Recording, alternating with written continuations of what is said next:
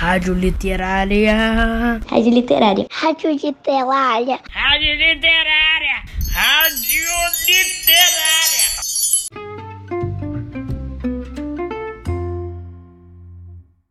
Neste episódio, prestem atenção em Peter e reparem que ora ele quer ter uma mãe, ora não quer. Por que será?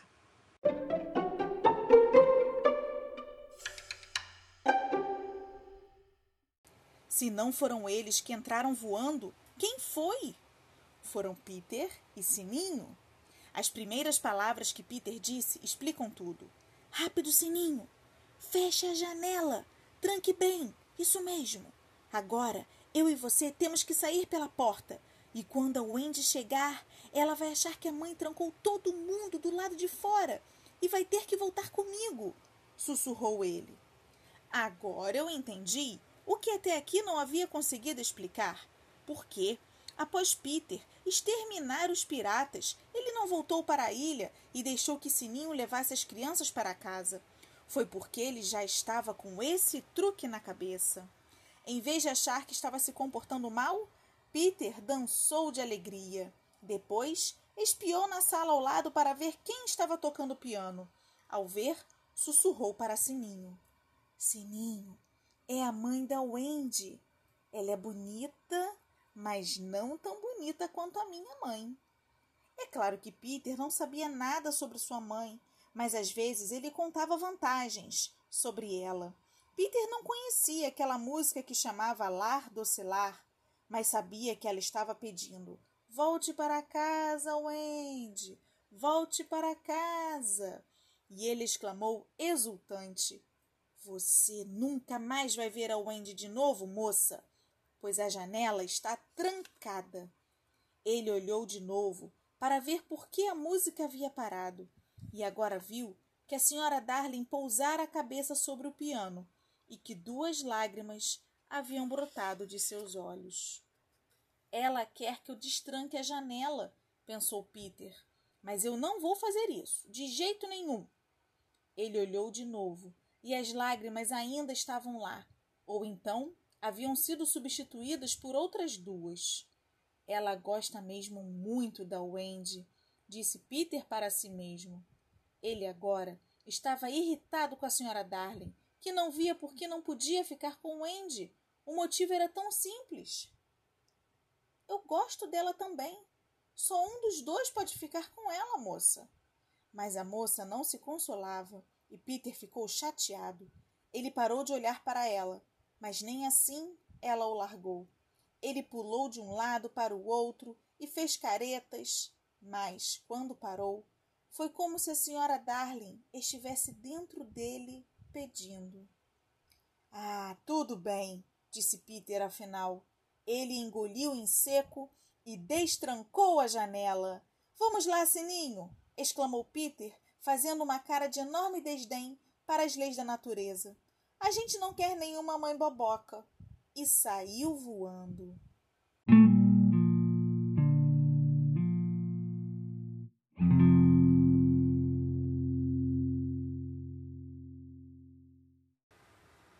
Ou seja, Wendy, João e Miguel encontraram a janela aberta no final das contas, o que, é claro, é mais do que eles mereciam. Eles pousaram no chão, sem nenhuma vergonha do que haviam feito. O mais novo já havia se esquecido da própria casa. João, disse ele, olhando em volta com ar de dúvida, eu acho que já estive aqui antes. É claro que já esteve, seu bobo. Aquela era a sua cama. É mesmo, disse Miguel, mas sem muita convicção. Olhe só, exclamou João, a casinha! E ele correu para olhar lá dentro. De repente, a Naná está aí dentro, disse Wendy. Mas João soltou um assobio. Opa! disse ele. Tem um homem aqui dentro. É o papai! exclamou Wendy. Eu quero ver o papai! disse Miguel ansiosamente e deu uma boa olhada. Ele não é tão grande quanto o pirata que eu matei, declarou. Miguel disse isso com tamanha decepção que fico feliz que o Sr. Darling estivesse dormindo. Teria sido triste se essas houvessem sido as primeiras palavras de seu pequeno Miguel para ele. O Andy e João tinham ficado um pouco surpresos ao encontrar o pai na casinha de cachorro. Ele não costumava dormir na casinha, costumava? perguntou João, com o tom de quem havia perdido a confiança na própria memória. João, disse o Andy com a voz trêmula, acho que a gente não lembra da nossa velha vida tão bem quanto pensávamos.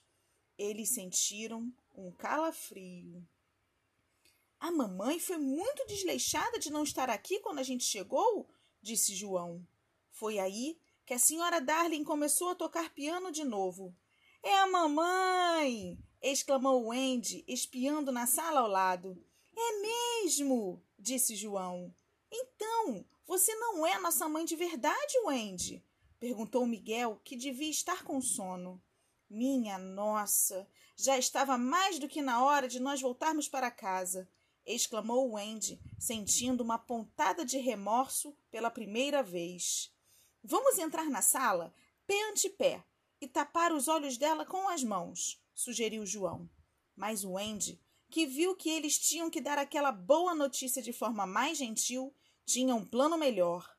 Vamos todos deitar nas nossas camas. Quando ela entrar aqui, nós vamos estar nelas, e vai ser como se a gente nunca tivesse ido embora. Por isso, quando a senhora Darling voltou para o quarto das crianças para ver se seu marido estava dormindo, todas as camas estavam ocupadas. As crianças ficaram esperando pelo grito de alegria dela, mas ele não veio. A senhora Darling as viu, mas não acreditou que elas estavam ali. Ela as via em suas camas com tanta frequência quando sonhava que pensou que isso era só o sonho que ainda a estava envolvendo. A senhora Darling sentou na poltrona, ao lado da lareira, onde dera de mamar para seus filhos quando eles eram menores.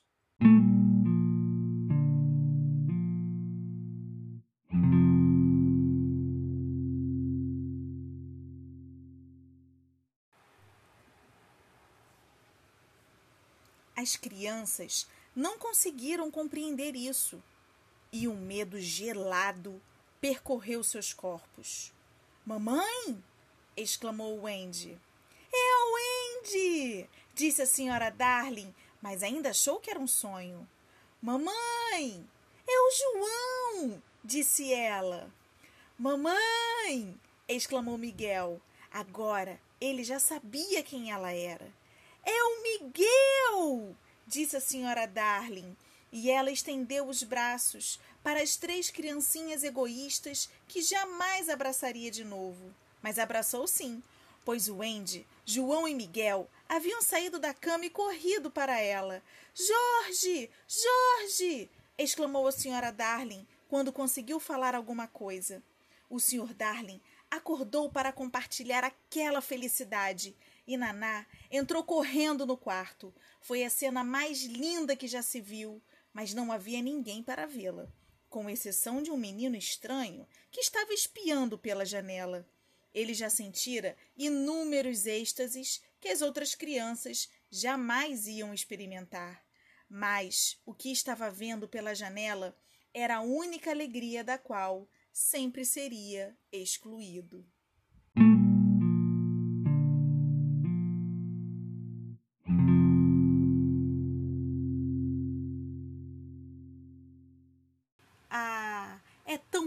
Encontrar quem a gente ama, não é mesmo? Posso citar vocês, crianças do primeiro ano. Vocês são mais que queridas, vocês são crianças amadas. E a Rádio Literária, o programa A Hora da Literatura, é uma maneira de eu me reencontrar com vocês de maneira amorosa. Vamos então terminar este episódio na frequência poética de Vinícius de Moraes com o poema Enjoadinho. Espero que gostem. Poema enjoadinho. Uh, esse poema eu quero dedicar a meus cinco filhos: Susana, Pedro, Georgiana, Luciana e Maria de Moraes. Uh, pelo muito trabalho que eles me deram e as próprias mães e continuam dando, né? Agora, muito amor. Filhos? Filhos? Melhor não tê-los. Mas se não os temos, como sabê-lo? Se não os temos, que de consulta, quanto silêncio, como os queremos. Banho de mar diz que é um porrete. Cônjuge voa, transpõe o espaço, engole água, fica salgada, se odifica. Depois que boa, que morenaço que a esposa fica. Resultado: filho. Então começa a porrinhação. Cocô está branco, cocô está preto, bebe amoníaco, comeu botão. Filhos? Filhos, melhor não tê-los. Noites de insônia, cães prematuras, prantos convulsos. Meu Deus, salvai-o. Filhos só o demo. Melhor não tê-los. Mas se não os temos, como sabê-los? Como saber que macieza nos seus cabelos, que cheiro morno na sua carne, que gosto doce na sua boca? Chupam gilete, bebem shampoo, ateiam fogo do quarteirão. Porém, que coisa, que coisa louca, que coisa linda que os filhos são.